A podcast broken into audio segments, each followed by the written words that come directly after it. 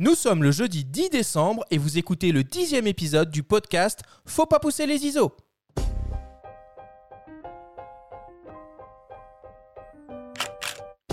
Vous écoutez Faut pas pousser les ISO, le podcast entièrement dédié à l'image pour tous les passionnés de photos et de vidéos. Je suis Arthur Azoulay et cette émission vous est proposée par Le Monde de la Photo. Cette semaine, nous nous intéressons aux réseaux sociaux et plus particulièrement à Instagram. Avec nos photographes invités et nos experts social media, nous allons nous intéresser à la place du photographe sur Instagram et vous donner de précieux conseils pour optimiser votre visibilité.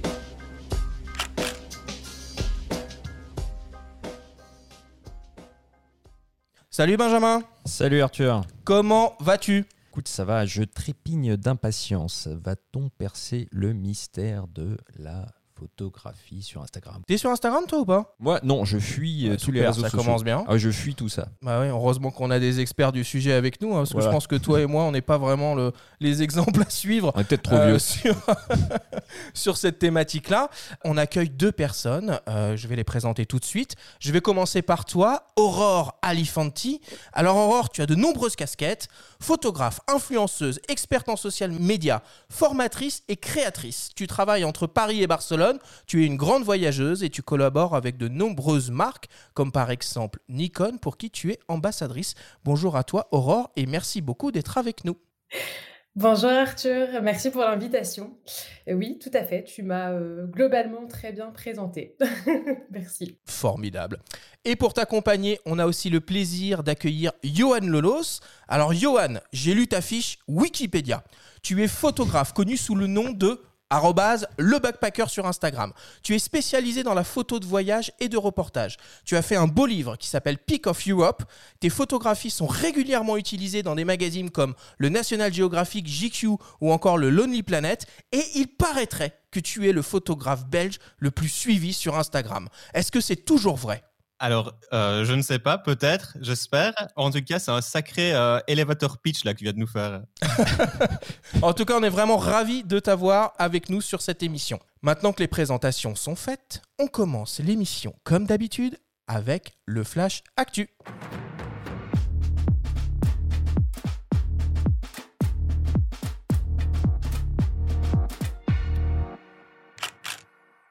Cette semaine dans le Flash Actu, Leica lance une nouvelle version polyvalente de son hybride 24-36 mm. Le logiciel Capture One passe en version 21 et Sony propose une application conçue pour les photographes de mariage. Le Flash Actu vous est présenté par Fox.fr, le nouveau site des spécialistes de l'image. Avec le nouveau SL2S en monture L, Leica a décidé de décliner son hybride 24-36 mm en une version ultra polyvalente photo et vidéo. Ce nouvel appareil reprend le boîtier et les principales fonctions de son grand frère, le SL2. Il inaugure un nouveau capteur 24-36 mm de 24 millions de pixels, stabilisé, capable de monter jusqu'à 100 000 ISO et offrant une rafale jusqu'à 25 images par seconde à l'aide d'un obturateur électronique. En vidéo, le SL2S peut produire des séquences 4K ou C4K 30p en 422 10 bits en interne et même 60p via un enregistreur externe HDMI. Il intègre des fonctionnalités vidéo avancées comme par exemple le L-Log ou l'utilisation de lutte de prévisualisation. Alors nous avons rencontré Emmanuel Froideval de Leica France. Il nous explique la différence entre le nouveau SL2S et le SL2. Et il nous parle de l'arrivée d'un firmware début 2021 qui devrait étendre encore plus les possibilités de ce nouvel appareil. Alors effectivement, le SL2 était déjà un appareil euh, hybride, pour reprendre ton terme, euh, sur euh, les deux parties photographie et vidéo, avec un menu dédié pour chaque option, chaque média. Le SL2, lui, va plutôt s'orienter sur une photographie qui a besoin de précision, qui a besoin de beaucoup de détails, notamment pour la photographie publicitaire, de packshot, du portrait, la prise de vue en studio, d'autant plus avec l'intégration dans Capture One 21 sorti il y a deux jours, alors que le SL2S euh, et ces 24 millions va s'orienter beaucoup plus sur une image de reportage, une image dans l'action, une image de rapidité, avec un meilleur focus. Des photographes peut-être de mariage qui n'ont pas forcément besoin des, 47 millions de pixels qu'offrait le SL2, euh, mais qui vont avoir euh, besoin de plus de rapidité et dans la prise de vue et dans le traitement de l'image. Et donc oui, effectivement, un nouveau firmware qui arrivera dans le premier trimestre 2021, firmware qui apportera euh, un bon nombre d'améliorations, euh, tant en photo qu'en vidéo. Il serait trop, euh, trop long ici de, tout développer, mais on peut déjà annoncer un, un bien meilleur autofocus sur la partie photo. Et puis sur la partie vidéo, donc euh, l'utilisation du codec de compression H265 euh, qui permettra de qui permettra de travailler encore plus plus rapidement sur euh, sur tous ces fichiers. et nous pourrons atteindre aussi les 60p en interne.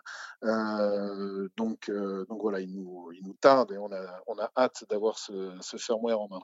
Le Leica SL2S est proposé nu au prix de 4500 euros. Capture One est un célèbre logiciel de capture et de post-production professionnelle. Il passe aujourd'hui en version 21. Ce logiciel peut gérer entre autres de la capture en mode connecté, de l'editing, du développement RAW et de la correction optique. 500 boîtiers et optiques sont compatibles. Parmi les nouveautés, on retrouve une fonction d'editing accélérée, un filtre pour atténuer les effets de la pollution atmosphérique sur les images prises en extérieur, la prise en charge du format HEIC ou encore le développement de profils sur mesure pour les appareils Leica. L'éditeur a également implémenté de nombreuses fonctions d'aide pour simplifier la prise en main et l'utilisation de son logiciel. Capture One 21 est proposé en licence perpétuelle au prix de 349 euros. Et enfin, pour terminer, Sony a développé une application conçue pour les photographes d'événementiels, comme par exemple les mariages. Visual Story permet de simplifier la création de galeries, le stockage en ligne et la mise à disposition d'images.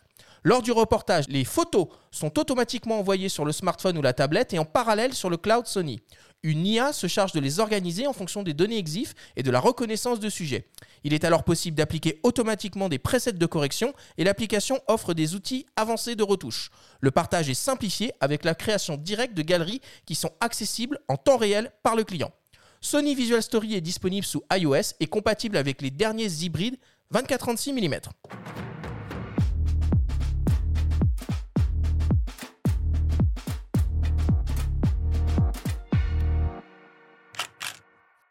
Encore une belle actualité cette semaine, mais on sent que le rythme des annonces et des sorties commence un peu à baisser. La fin hein. d'année approche. Là, on est un peu dans du réchauffé. Euh, typiquement, le SL2S, euh, c'est ni plus ni moins que des, Lumix S1, S5 rebadgés à 24 millions. Donc, pour moi, c'est plus anecdotique. Après, les, fans de Leica euh, pourront se réjouir d'avoir un SL avec moins de définition.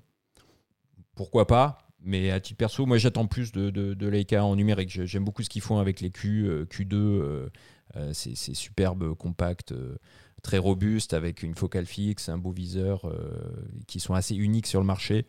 Là, on est plus dans la philosophie qui pratique avec les Deluxe, par exemple, les compacts, pareil, qui sont des Lumix un petit peu rebadgés. Voilà, moi ça me parle pas trop moi, je te trouve un peu dur quand même, parce que je suis d'accord que l'électronique embarquée, c'est euh, souvent la même chose, mais euh, l'ergonomie et le boîtier en lui-même, pour le coup, c'est une autre proposition que, ce que fait Panasonic. Aurore, Johan, vous avez déjà un peu euh, utilisé des boîtiers Leica? C'est une marque qui vous fait rêver ou pas? Je n'ai jamais testé de boîtier Leica. Par contre, je sais que Leica a toujours été très renommé pour la qualité de ses optiques. Et toi, Johan? Alors moi, j'ai seulement testé des Leica euh, au salon de la photo, c'est tout. Mais euh, pour le coup, exactement comme Benjamin, le, Q et le Q2 me font bien plus rêver que, que la gamme SL. Et en matière de logiciel, le Capture One 21, ça vous fait un truc? Vous utilisez quoi, vous, pour retoucher vos images? Je suis sur Lightroom, donc vraiment, euh, ni chaud ni froid. Moi, je suis très aussi suite Adobe, donc Lightroom, Photoshop, et de temps en temps, j'utilise aussi DxO. Ça vous fait pas rêver le, concept un peu ancien maintenant de licence perpétuelle? À mort en fait. Et quand tu as annoncé le prix, je me dis mais en fait euh, c'est pas cher. Il y, a, il y a 10 ans quand j'étais étudiant, je trouvais ça démesurément cher. Mais maintenant quand tu dois payer 20 euh, balles par mois ou, plus euh, ta suite Adobe, c'est sûr que c'est vite rentabilisé quoi.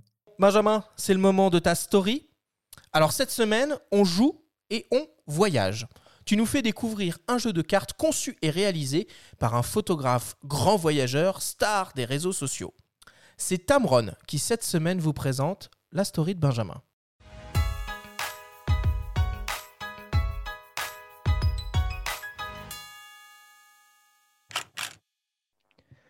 À moins d'avoir pris le départ du Vendée Globe, les probabilités de faire un tour du monde en 2020 sont plutôt minces dans le contexte sanitaire actuel.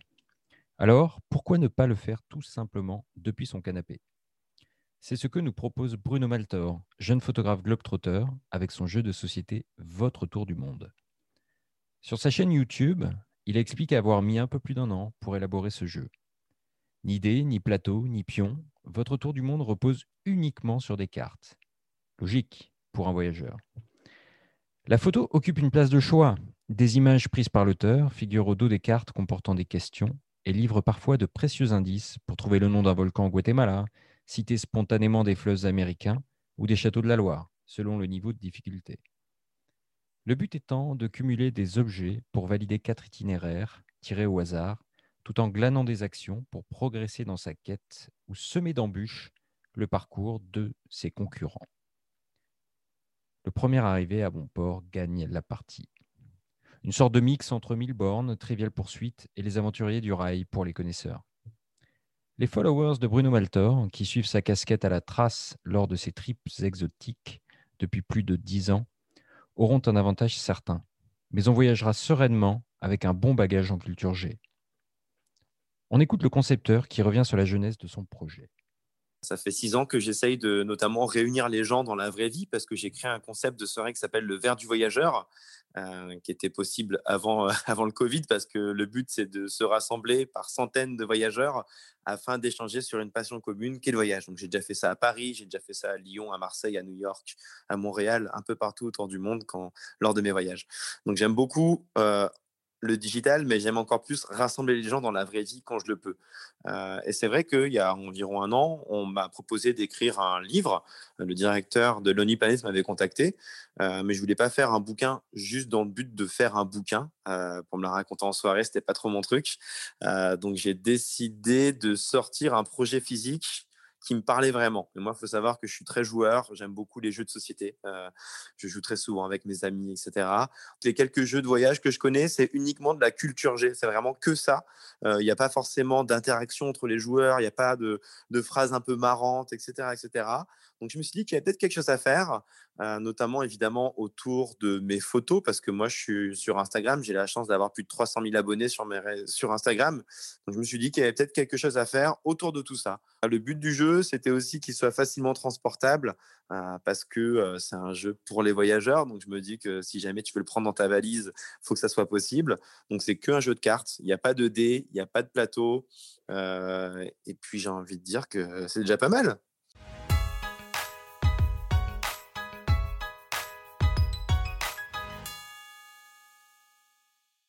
Tu as joué, Benjamin? C'est cool? Ouais, j'ai pu essayer. Alors, j'ai profité de ce week-end de grisaille euh, le, week-end dernier. J'ai pu mettre la main sur, euh, sur un exemplaire, euh, alors que le jeu est en rupture de stock. Là, il serait a, priori réapprovisionné le 22 décembre. C'est ouais, c'est très sympa en fait. Bon, moi j'aime beaucoup voyager, j'aime la photo, donc ça m'a parlé. les niveaux de difficulté sont relatifs, disons que il faut quand même euh, s'intéresser un petit peu à la géographie, quoi, euh, très clairement. Sinon, on peut pas jouer avec tout le monde, on va dire. Mais c'est très sympa. effectivement, c'est très intuitif. On rentre très vite dedans. Et on peut imaginer prendre ça avec soi en voyage. le côté, voilà, sur, sur le coin d'une table, jouer à des cartes comme ça, c'est plutôt bien vu. Donc moi je recommande et pour un prix relativement modeste quoi, 16, enfin 15,95 ça reste ça reste correct. Ok.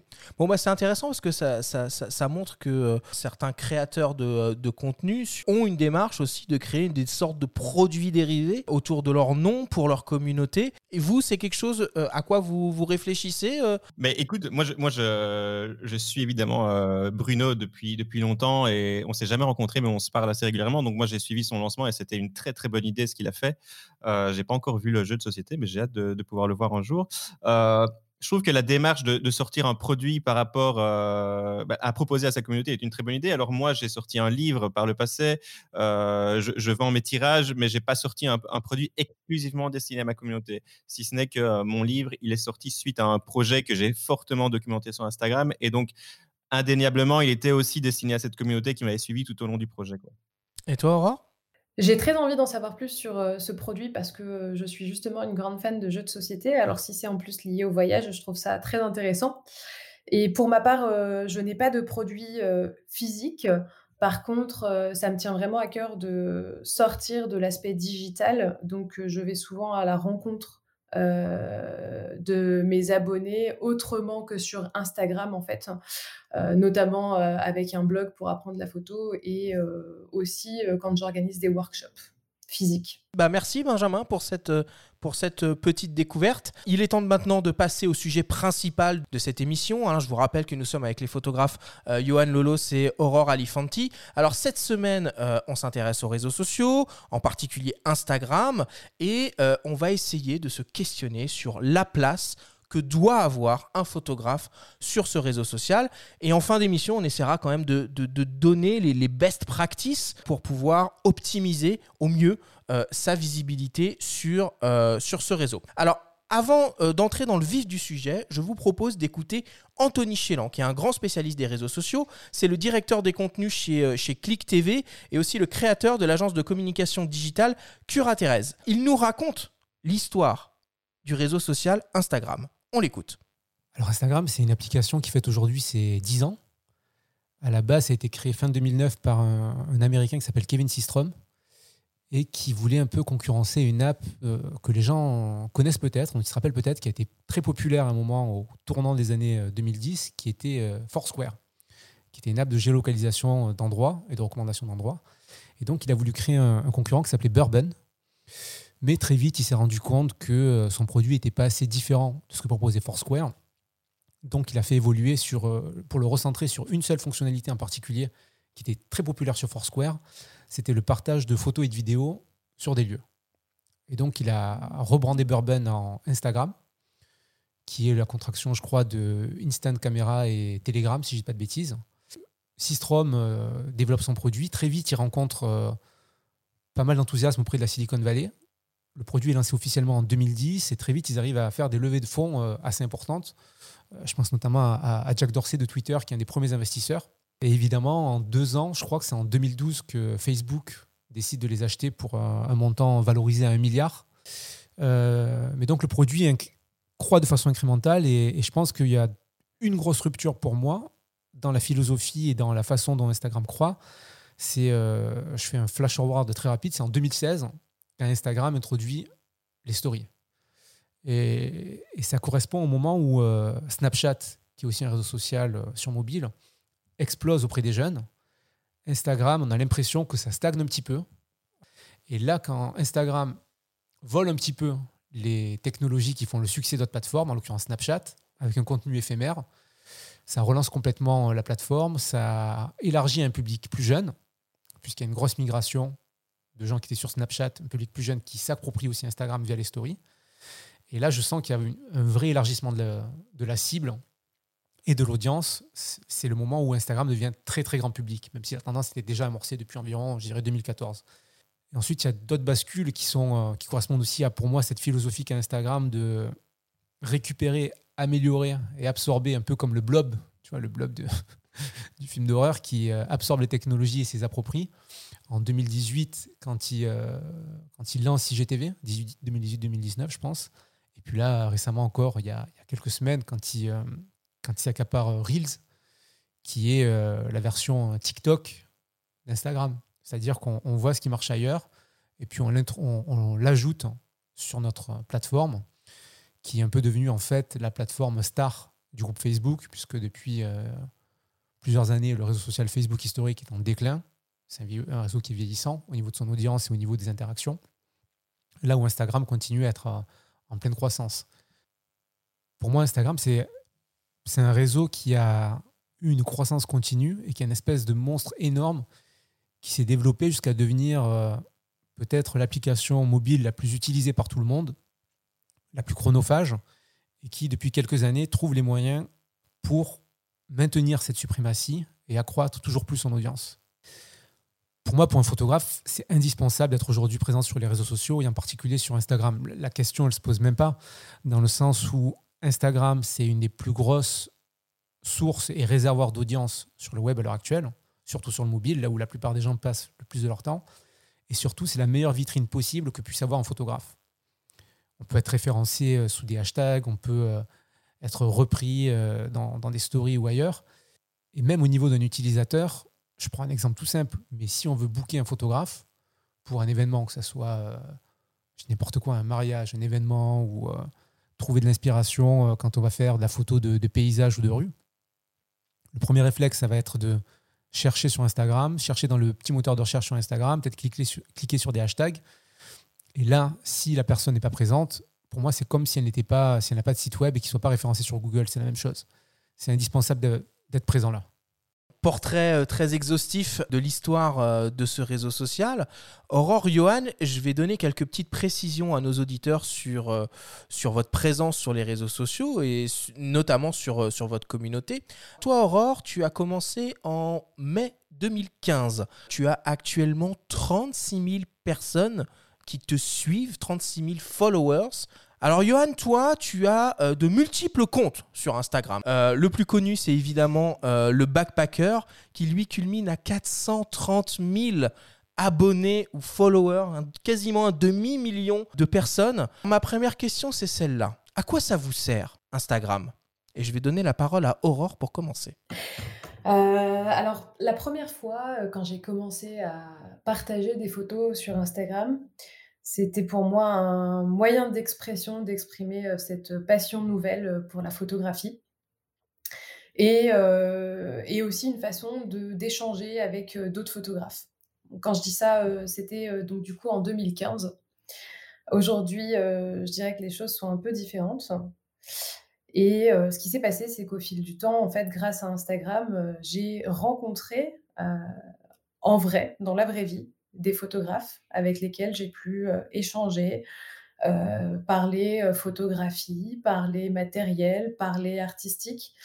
Et je pense que ça a été pour moi une étape très importante dans mon évolution de photographe dans les débuts.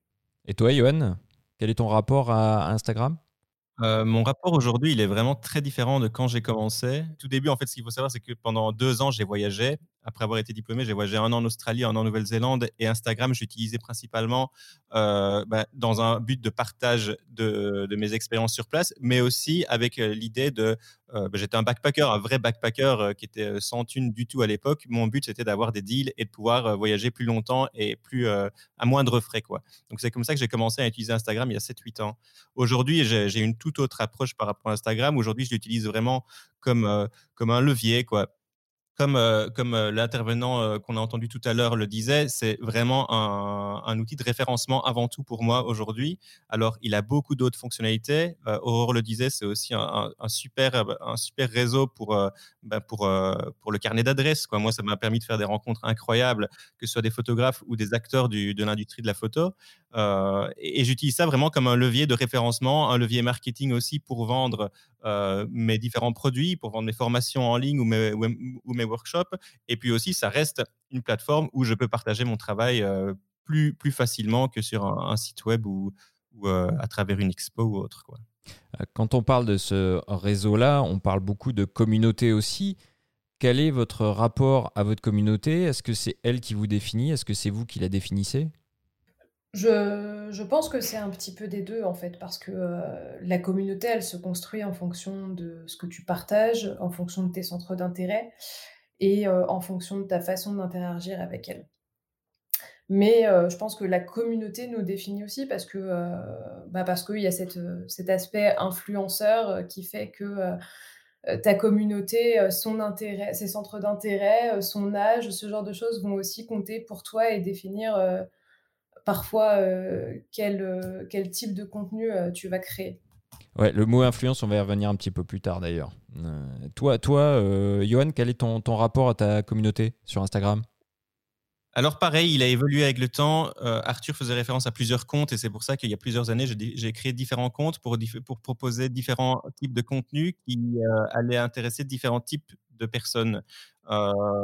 j'ai essayé de me calquer pendant longtemps au, au début d'Instagram sur ce que attendait ma communauté de moi Et avec les années, avec la maturité, je, m'en défais complètement. C'est plus du tout une priorité. Aujourd'hui, j'ai envie de, partager euh, mes nouvelles inspirations et, mon nouveau style de travail. Alors, il va se détacher de plus en plus du paysage et du grandiloquent qui fait rêver pour aller plus vers un, travail plus artistique et documentaire. Alors, c'est clairement pas du, type de photo qui est grand public et qui va certainement toucher une moins grande partie de ma communauté.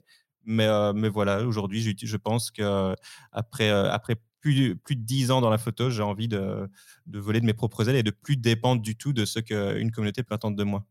Vous vous êtes réellement tous les deux lancés 2014-2015. Euh, Quelle a été la, courbe de progression de votre audience sur, sur Instagram? Qu'est-ce, Quel a été, selon vous, le, le déclic, si je puis dire, sans mauvais jeu de mots, qui vous a fait un peu décoller dans le nombre de followers? Dans le game, quoi. Dans le game, si tu veux, exactement moi, c'est clairement un événement très, très marquant. C'était pareil, j'étais en Australie. Euh, j'avais très vite repéré le potentiel d'Instagram. Encore une fois, j'étais backpacker sans argent et, j'avais repéré que l'Australie était vraiment pionnière en matière d'influence, euh, de tourisme. En tout cas, il y avait beaucoup de Instagrammeurs professionnels, on les appelait comme ça en 2013. Euh, et donc, j'ai établi une stratégie pour être reposté et, republié assez rapidement par des très gros comptes. Et donc, je me souviens d'un jour en février 2014 où c'est le National Geographic qui a reposté une de mes photos. Et là, euh, du jour au lendemain, je crois que je suis passé de, de 2 ou 300 abonnés à plus de 5000. Donc ça, ça a été vraiment le gros, gros déclencheur. Parce qu'à l'époque, en 2014, un gros compte de plusieurs millions d'abonnés qui repartageait une de tes photos, c'était instantanément plus de 3, 4, 5 000 nouveaux abonnés dans, les, dans la journée. Quoi. Euh, alors moi, à la base, euh, comme je le disais, quand j'ai commencé à partager mes photos sur Instagram, c'était euh, vraiment dans un but créatif et loin de... J'imaginais pas du tout en fait ce qu'Instagram pouvait représenter à l'époque. Et ce qui s'est passé, bah, c'est un peu comme l'expliquait Johan. En fait, quand au début, quand tu as des gros comptes qui te repostaient, tu gagnais pas mal d'abonnés. Et donc ça, c'était le cas il y a quelques années. Aujourd'hui, ça fonctionne beaucoup moins bien. Et euh, l'autre facteur euh, pour ma part, je pense, c'est euh, le fait d'avoir construit une communauté parisienne à la base, puis française, et d'avoir rencontré aussi, échangé beaucoup de gens en fait en région parisienne. Et au fur et à mesure, en fait, quand j'ai rencontré des photographes, on a partagé des choses, on s'est identifié, on s'est tagué. Et donc finalement, je dirais que tous les photographes parisiens qui sont présents sur Instagram ont les, euh, les mêmes communautés, en fait, avec les mêmes personnes. Ce qui est intéressant, c'est que vous êtes euh, deux profils qui, euh, entre guillemets, ont, émergé grâce à Instagram ou avec Instagram. Je ne sais pas comment on peut, on peut dire. Moi, je vous propose d'avoir un autre point de vue sur le sujet, un peu l'antithèse. Typiquement, je vous propose d'écouter le témoignage d'un photographe qui s'appelle Éric Bouvet, euh, qui est un photographe français, qui a une soixantaine d'années, qui est un grand reporter, qui est très actif euh, sur Instagram, parce qu'il a un compte aussi qui est très suivi par plus de 35 000 personnes. Et il nous raconte un peu euh, son expérience avec le réseau social et comment il a vécu la transition du numérique. On l'écoute. C'est très compliqué pour, pour les gens de ma génération parce que on, a vécu l'avant, hein, l'avant Internet et tous ces réseaux sociaux. Et on est confronté à ça. Alors, soit on lâche le morceau, soit on dit euh, jamais et on, fait le vieux con et on ne veut pas en entendre parler. Et je pense que là, on a tort. Euh, et ceci dit, il y a plus d'une fois où j'ai envie de lâcher le morceau parce que c'est le café du commerce, à tout va dans son mauvais sens. Hein. Pendant 20 ans, j'ai eu la chance d'être euh, dans le firmament de la photographie mondiale, du photojournalisme mondial, où je faisais les couvertures et les doubles pages des plus grands magazines mondiaux. On était peu, donc c'était royal. Et d'un seul coup, numérique, Internet, c'est arrivé et une nouvelle génération. Là, euh, j'ai bu la tasse. Là, on m'a mis de côté, euh, c'était fini. Cette génération et, ce nouveau euh, produit qui était le numérique m'ont tué. Et en même temps, il y a ça a développé quelque chose de nouveau qui m'a apporté une photographie qui était bien plus intéressante que celle que je faisais moi, qui était une photographie euh, très objective, bien cadrée, bien nette, euh, euh, bien exposée, et les faits et point barre. Alors qu'aujourd'hui, on est quand même dans une photographie qui s'est développée, qui est beaucoup plus euh, subjective et qui est beaucoup plus intéressante. Donc c'est amusant, tu vois, parce que je suis passé d'un truc où je vivais bien, mais moi, je me posais pas de questions. Il n'y a pas de raison de me poser de questions. Euh, c'était au Royal au bar. Et ben, c'est quand tu bois la tasse que tu te poses des questions. Je me suis euh, cultivé, je me suis intéressé à plein de choses, euh, j'ai vu comment ça fonctionnait, je me suis développé et ça a été formidable parce que ça m'a aussi apporté beaucoup au niveau, que ce soit psychologique, que ce soit aussi intérêt personnel. Ce qui est compliqué à gérer, c'est ce flot, effectivement. Euh, je ne vais pas m'en cacher, euh, c'est aussi une manière d'exister quelque part. Euh, c'est évident que, tu sais, quand tu, entre guillemets, que, le téléphone ne sonne plus, il faut trouver moyen et te motiver. Donc, moi, je me motive par le travail, je poste, je me dis que les gens le voient, de nombreuses rédactions voient les images par Instagram. C'est aussi une vitrine.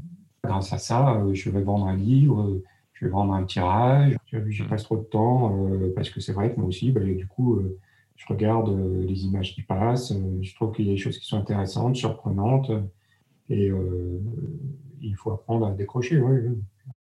Alors on entend des, des, mots forts quand même de la part de ce grand photographe français. Bon, le numérique m'a tué, etc. Mais on entend aussi qu'il a rebondi.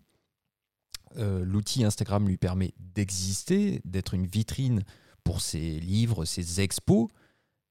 Quelle est l'utilité, à votre niveau, d'Instagram euh, concrètement? Est-ce que vous pouvez euh, vivre de votre production, par exemple, sur Instagram? Qu'est-ce que ça vous apporte concrètement?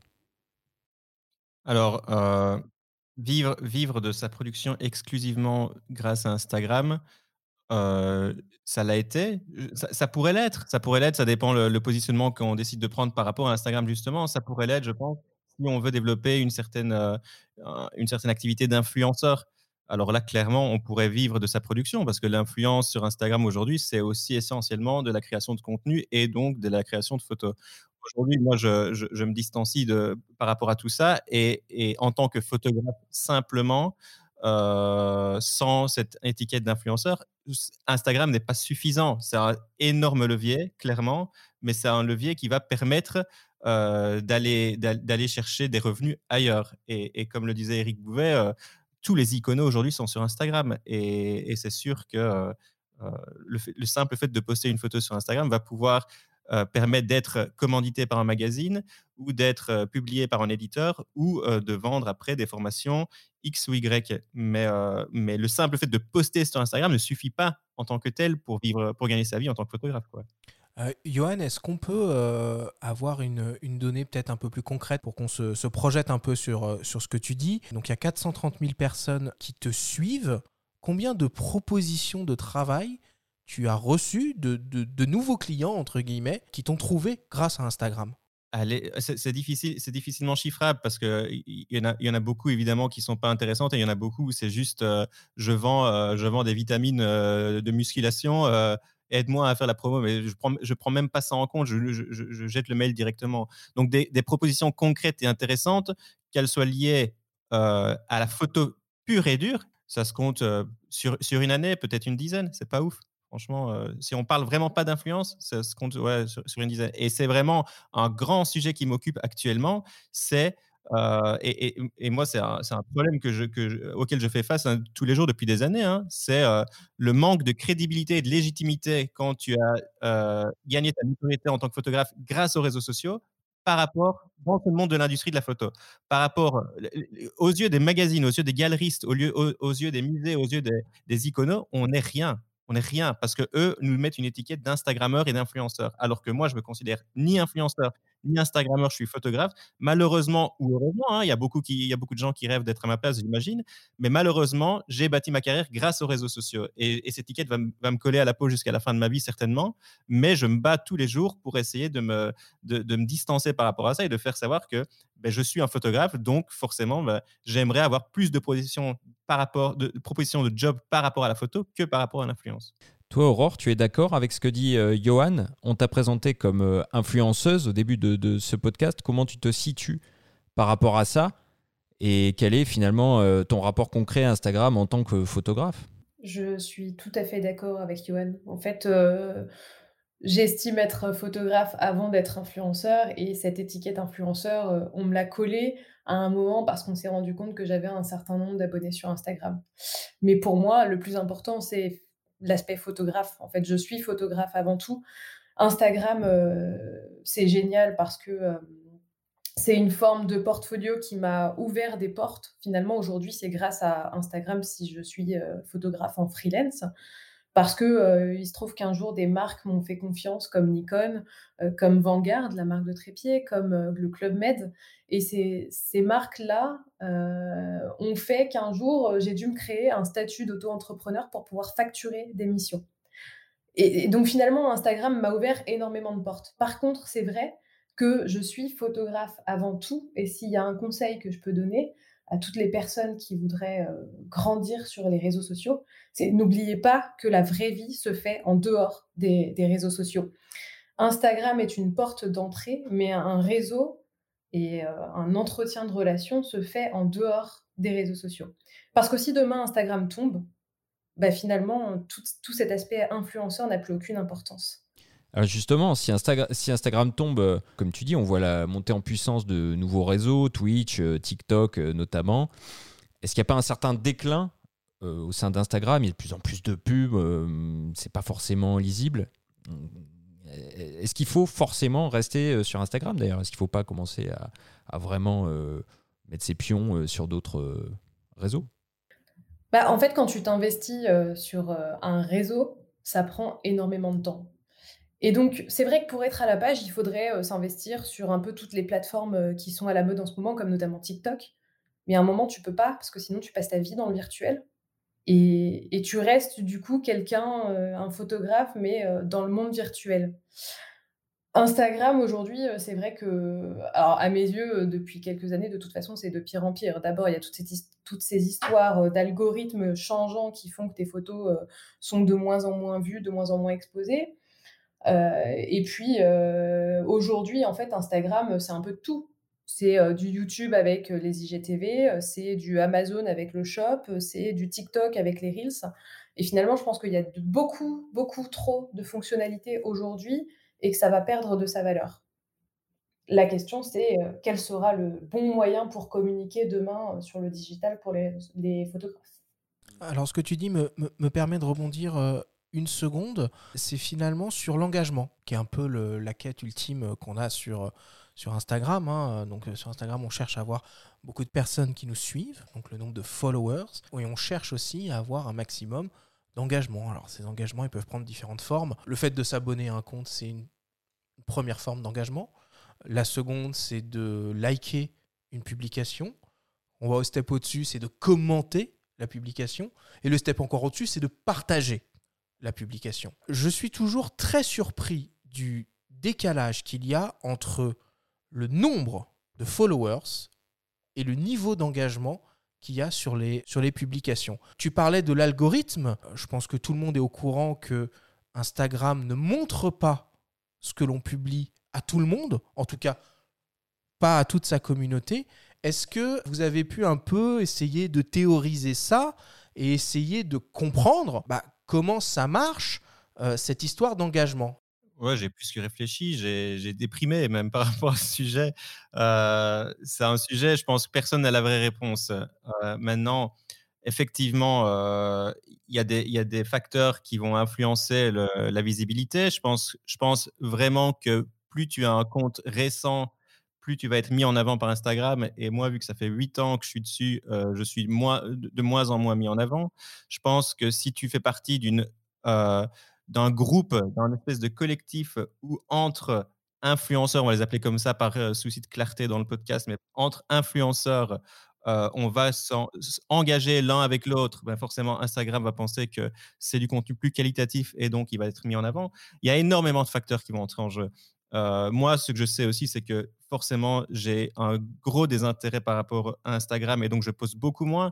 il y a 7 ans, je postais jusqu'à 8 fois par jour. En 2020, je pense que j'ai posté 10 fois sur toute l'année.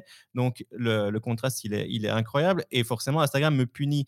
Et ça, je peux le constater directement par l'engagement. Je peux le constater en repostant une photo qui a énormément marché il y a 2-3 ans et voir qu'aujourd'hui, elle fait un tiers du nombre de likes que j'avais il y a 3 ans pour la même photo. Donc, a priori, on ne parle pas d'un.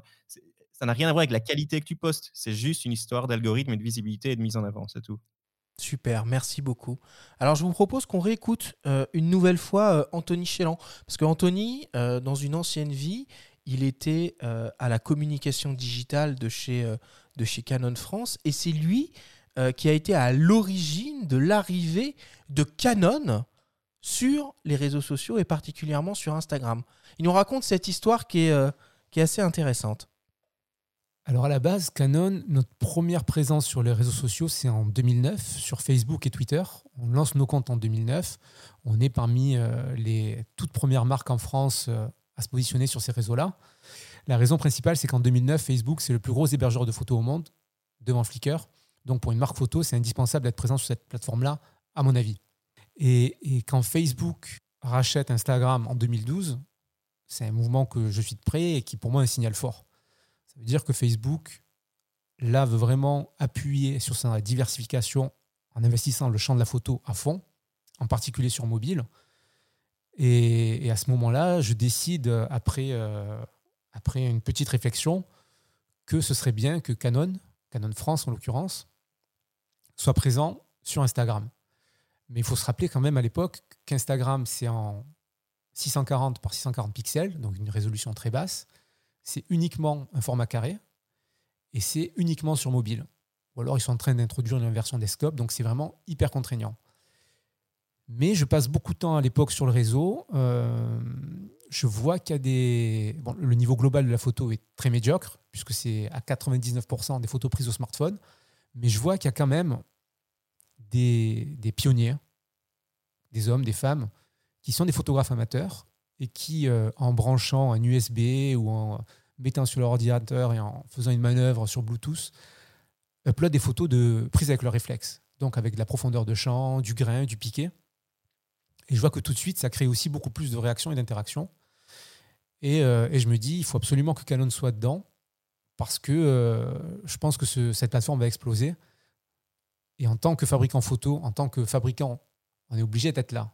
Même si l'utilisation à l'époque, ça reste encore flou. Euh, donc le fait d'être sur les réseaux sociaux, ça nous permet de parler tout le temps aux gens, d'entretenir une communauté, d'être plus, près d'eux et, surtout de valoriser ce qu'ils font, chose que personne n'avait faite jusqu'à présent parce que la définition de base du community management, c'est justement la gestion de la communauté. Et nous, de base, chez Canon, on avait une communauté un peu éparse. Il y avait des forums à l'époque, des forums de, fans qui se rassemblaient et qui partageaient des photos. Et sur les réseaux sociaux, ça n'existait pas. Et mon idée, c'était de, créer la communauté autour de la marque, de les fédérer autour de la marque et, de nos produits. Donc, euh, je veux aller sur Instagram et j'en parle à, Canon Europe, puisqu'on est une, filiale du groupe Canon Monde, puis Canon Europe, et ensuite à Canon France. Et, là, on refuse, on refuse que j'y aille. On me dit, ben non, euh, pourquoi vous voulez aller là-dessus euh, C'est un réseau social uniquement sur smartphone. La qualité est dégueulasse, les gens utilisent des filtres, nous on prend de la vraie photo, euh, vous ne pouvez pas aller dessus, euh, vous allez détériorer l'image de la marque, euh, et puis ça n'a aucun intérêt. Et donc je fais des, grandes présentations, des, grandes réunions où, j'argumente et, je rends les gens jusqu'à ce qu'ils craquent. et finalement on me dit, bon ben ok, allez-y, tentez l'expérience, on regarde ce que vous faites, si ça marche, on le reprendra dans d'autres, d'autres filiales. Et puis si ça marche pas, euh, Anthony, on va te taper sur les doigts. J'ai eu de la chance, ça a bien marché. Euh, et puis, euh, pour l'anecdote, je crois que même que, c'est même, c'est même sûr, Canon France a été la, première marque en France à dépasser les 100 000 abonnés sur Instagram. Ça devait être en 2015 ou 2016. On a eu une croissance énorme. Euh, et, depuis, euh, ça n'a pas cessé. Je crois est, que la marque aujourd'hui a plus de, de 200, 000, 200, 000, abonnés. Mais Mathieu Mars, que tu reçois dans cette émission, t'en dira certainement plus. Alors je vous propose qu'on passe à la, troisième étape de notre émission. Évidemment, c'est très frustrant parce que c'est un sujet qui est, est très compliqué. Euh, on pourrait en parler vraiment pendant des heures, mais il faut qu'on avance et on va essayer de euh, définir un peu les best practices pour, euh, un photographe sur Instagram pour qu'il essaye d'optimiser au mieux euh, sa visibilité sur le réseau. Alors on va réfléchir à ça tous les quatre et même tous les cinq puisqu'on va appeler au téléphone Mathieu Mars qui est un professionnel de la question puisqu'il est le, le community manager de Canon France. On l'appelle tout de suite. Allô? Bonjour Mathieu, c'est Arthur pour Faut pas pousser les ISO. Comment vas-tu? Bonjour, ça va très bien Arthur et tout Ça va très bien, je te remercie. Je suis euh, en plateau virtuel, si je puis dire, avec Benjamin Favier, euh, Johan Lolo et Aurore Alifanti. On se pose la question de quelles sont les, bonnes pratiques pour euh, essayer de maximiser sa visibilité sur ce réseau social. Donc toi, tu es le, community manager de Canon France, donc tu dois être très calé sur le sujet et on aimerait bien entendre un peu tes, euh, recommandations sur la question. Alors, bah, écoute, euh, c'est une question très importante et intéressante aujourd'hui. je pense que vous en avez peut-être déjà parlé. Mais c'est vrai qu'Instagram aujourd'hui devient, devient assez compliqué à, à utiliser. C'est un réseau social qui est, euh, qui est gratuit, mais qui tend, euh, qui tend forcément à développer son côté business en, essayant de, de, de, pousser un peu les, les, les créateurs de contenu à, à, acheter et à développer et à pousser leur contenu, on va dire, d'une manière publicitaire. Et donc, beaucoup de créateurs de contenu ont, du mal à, pousser leur contenu et à, ce que leur communauté voit leur contenu. Alors justement, quel, type de contenu il faut euh, pousser pour, euh, pour exister? Écoute, le, le, contenu, il n'y a pas forcément de, de formule magique. Euh, c'est vraiment de publier du contenu qui soit pertinent et de qualité. Pour moi, il ne faut pas que la personne, que le photographe fasse du contenu pour sa communauté, mais bien pour lui à la base. Faut pas, faut vraiment pas mélanger tout ça. Toi, Aurore, tu postes euh, régulièrement sur, sur Instagram. Quel euh, type de contenu tu postes? À quelle fréquence? Est-ce que tu recours beaucoup aux stories? Alors moi, en fait, euh, ça, ça, dépend des périodes, tout simplement. Au début, sur Instagram, je postais très souvent, voire tous les jours. Et depuis 2-3 ans, je poste moins souvent. J'ai toujours créé mon contenu, enfin, je, je, fais mes photos pour moi, en fait, et il faut qu'elles me plaisent avant tout. Euh, par contre, euh, j'ai euh, vraiment à cœur cette notion d'échange avec ma communauté. Et je réponds toujours à leurs questions, que ce soit en direct, à l'écrit, avec des messages vocaux quand j'ai moins le temps. Et la création de mon blog pour apprendre la photo est aussi en quelque sorte une réponse à, à cette communauté. C'est qu'il y a beaucoup de personnes qui me posent des questions en lien avec la photographie. Euh, et, j'ai créé ce blog pour leur répondre. Et là, c'est vrai qu'on parle du coup d'un contenu qui est plus créé pour eux que pour moi. Même si en réalité, euh, pour moi, c'est un énorme plaisir de partager euh, ce, genre de choses. Mathieu, c'est quoi l'importance des hashtags dans les publications? C'est vraiment de faire ressortir son, son contenu sur des, sur des mots-clés. Ça a été beaucoup utilisé au début, ça fonctionnait très très bien au début.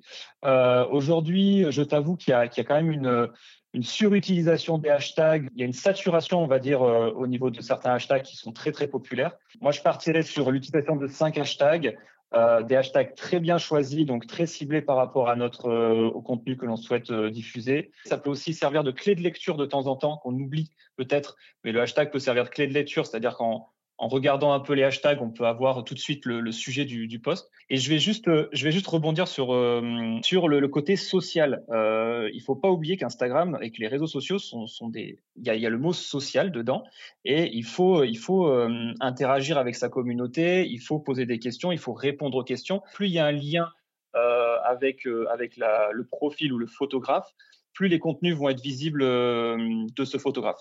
Moi, j'ai une toute dernière question euh, à te poser, Mathieu.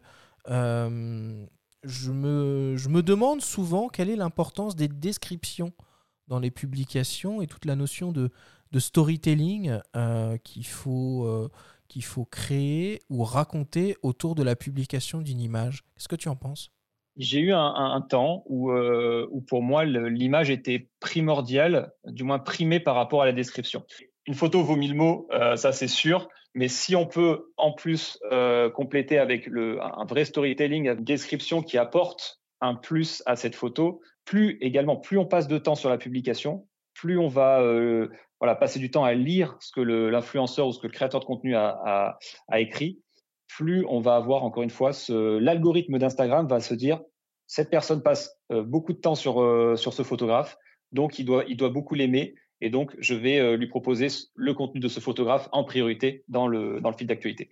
Je te remercie Mathieu pour tes, pour tes bons conseils. Qu'est-ce que vous proposez, vous, Canon, sur, sur votre compte sur votre compte Instagram? Nous, on met beaucoup en avant notre, notre communauté, que ce soit nos ambassadeurs, que ce soit des amis euh, de la marque, donc des influenceurs ou d'autres photographes, mais également des amateurs. Et donc, on, essaye de, de, pousser, on va dire, les, les, jeunes talents et même que ce soit des gens qui ont, le, on va dire, le nombre d'abonnés ne compte pas. Et après, on va créer aussi des stories. On est beaucoup sur les stories. On va créer des, des, euh, des contenus qui peuvent être euh, interactifs et, intéressants pour notre communauté. Voilà, notre marque, la, la marque s'efface et met en avant plutôt les, les créateurs de contenu qui sont, euh, qui sont notre, le cœur de notre communauté aujourd'hui. Super. Bah écoute, je te, je te remercie beaucoup. Je te dérange pas plus. À bientôt, Mathieu. Merci Arthur. Merci à tous. On n'a pas beaucoup parlé des, des stories finalement. Euh, et j'ai la sensation que c'est très puissant, très important pour l'engagement, pour, euh, comme tu le disais, Aurore, euh, être en relation avec, avec sa communauté. Est-ce que vous utilisez beaucoup, beaucoup les stories? Et si oui, qu'est-ce que vous y montrez? Alors, pour ma part, j'essaye d'en faire assez souvent pour garder le lien justement avec ma communauté les moments où j'ai moins le temps de poster. Et j'ai un parti pris de ne pas trop montrer ma vie privée aussi. Parce que finalement, en fait, si t'es pas en shooting photo tous les jours, tu peux pas faire de stories tous les jours. Donc généralement, je vais partager des choses assez du quotidien, mais assez communes en fait, et pas forcément ma, ma vie privée. Bon, je fais des stories de macarons de temps en temps. D'accord. Toi, Yoann, tu parviens à garder cette, cette ligne entre vie pro, vie privée sur, sur tes stories, si tu en fais parfois? Ouais, ouais, alors je suis pas un addict des stories, j'en fais quelques-unes. C'est toujours aujourd'hui dans une stratégie un peu de, revenir, quoi. Comme je disais, j'ai été très, très absent d'Instagram euh, en 2020. Ici, euh, la, fin d'année, c'est toujours une période enfin, difficile. Non, c'est une période importante pour les photographes et notamment pour moi où je dois vendre mes livres, mes calendriers, mes tirages. Donc, je pouvais pas revenir de but en blanc et dire, hey, les gars, achetez mes calendriers. Donc là, ça fait un mois que je suis revenu un peu euh, sur les stories pour dire j'existe encore et pour, surtout dire à l'algorithme que j'existais encore. mais sinon, ouais, vie privée, rien du tout. Alors, j'ai eu, il y a deux ans, j'ai acheté et rénové ma maison et là, je me suis dit, bah, tiens, je vais aussi partager ça avec mes abonnés parce que je trouvais que c'était un, truc qui pourrait les intéresser. Et d'ailleurs, ça s'est, vu directement dans les statistiques. J'ai explosé les vues et les gens ont, engagé avec ce genre de contenu, mais comme jamais. Donc, ils, ont adoré pouvoir s'immiscer un peu dans ce côté plus vie privée, mais sinon, au-delà de ça, rien du tout. C'est, je, c'est que du contenu pro et par rapport à mes, à mes shoots.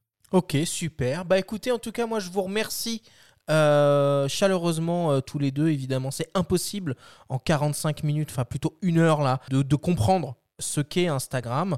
Euh, on a quand même donné, donné des pistes. On a vu que le réseau social a beaucoup évolué entre le moment où il a été créé et ce qu'il est devenu maintenant. Pas forcément dans le bon sens. Pas forcément dans le bon sens et qu'il est surtout, j'ai la sensation, très difficile à dompter. J'ai une dernière question à vous poser, une question qui tue.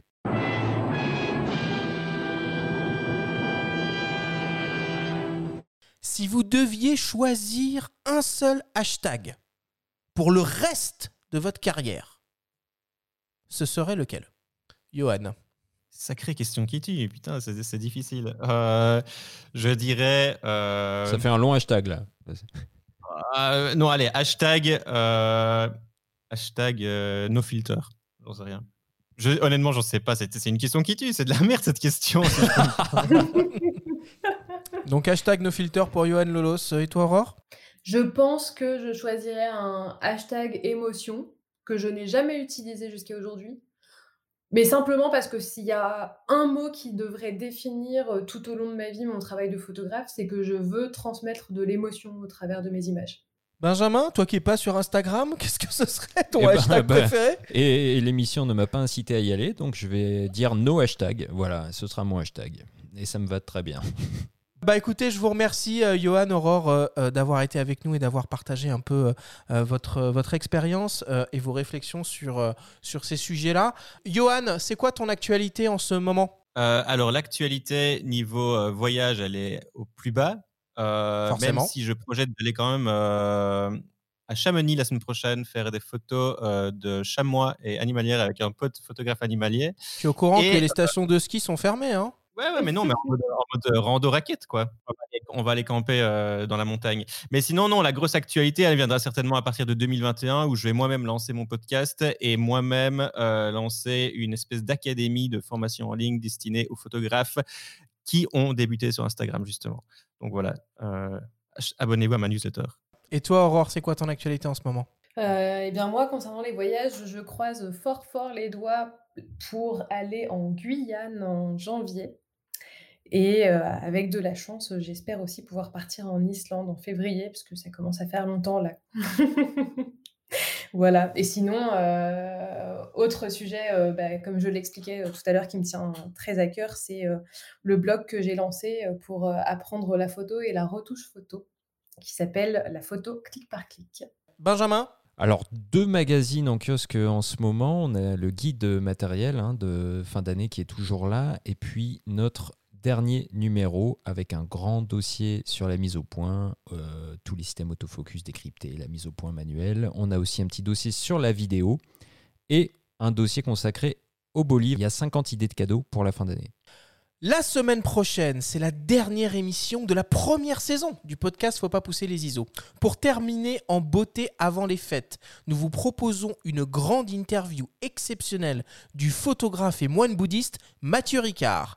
Nous reviendrons avec lui sur son parcours, sur sa pratique de la photographie et nous verrons avec lui s'il est possible d'atteindre l'état de pleine conscience derrière le viseur d'un appareil photo. Merci à tous de nous avoir écoutés, prenez soin de vous et à la semaine prochaine.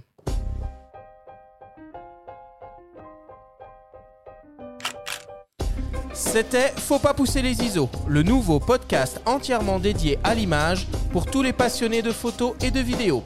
Cette émission vous est proposée par Le Monde de la Photo. Abonnez-vous à notre chaîne et retrouvez l'intégralité de nos émissions depuis toutes les plateformes comme Spotify, Apple Podcast, Google Podcast, Deezer et YouTube. Rendez-vous jeudi prochain pour un nouvel épisode. D'ici là, faites de la photo et n'oubliez pas, faut pas pousser les ISO.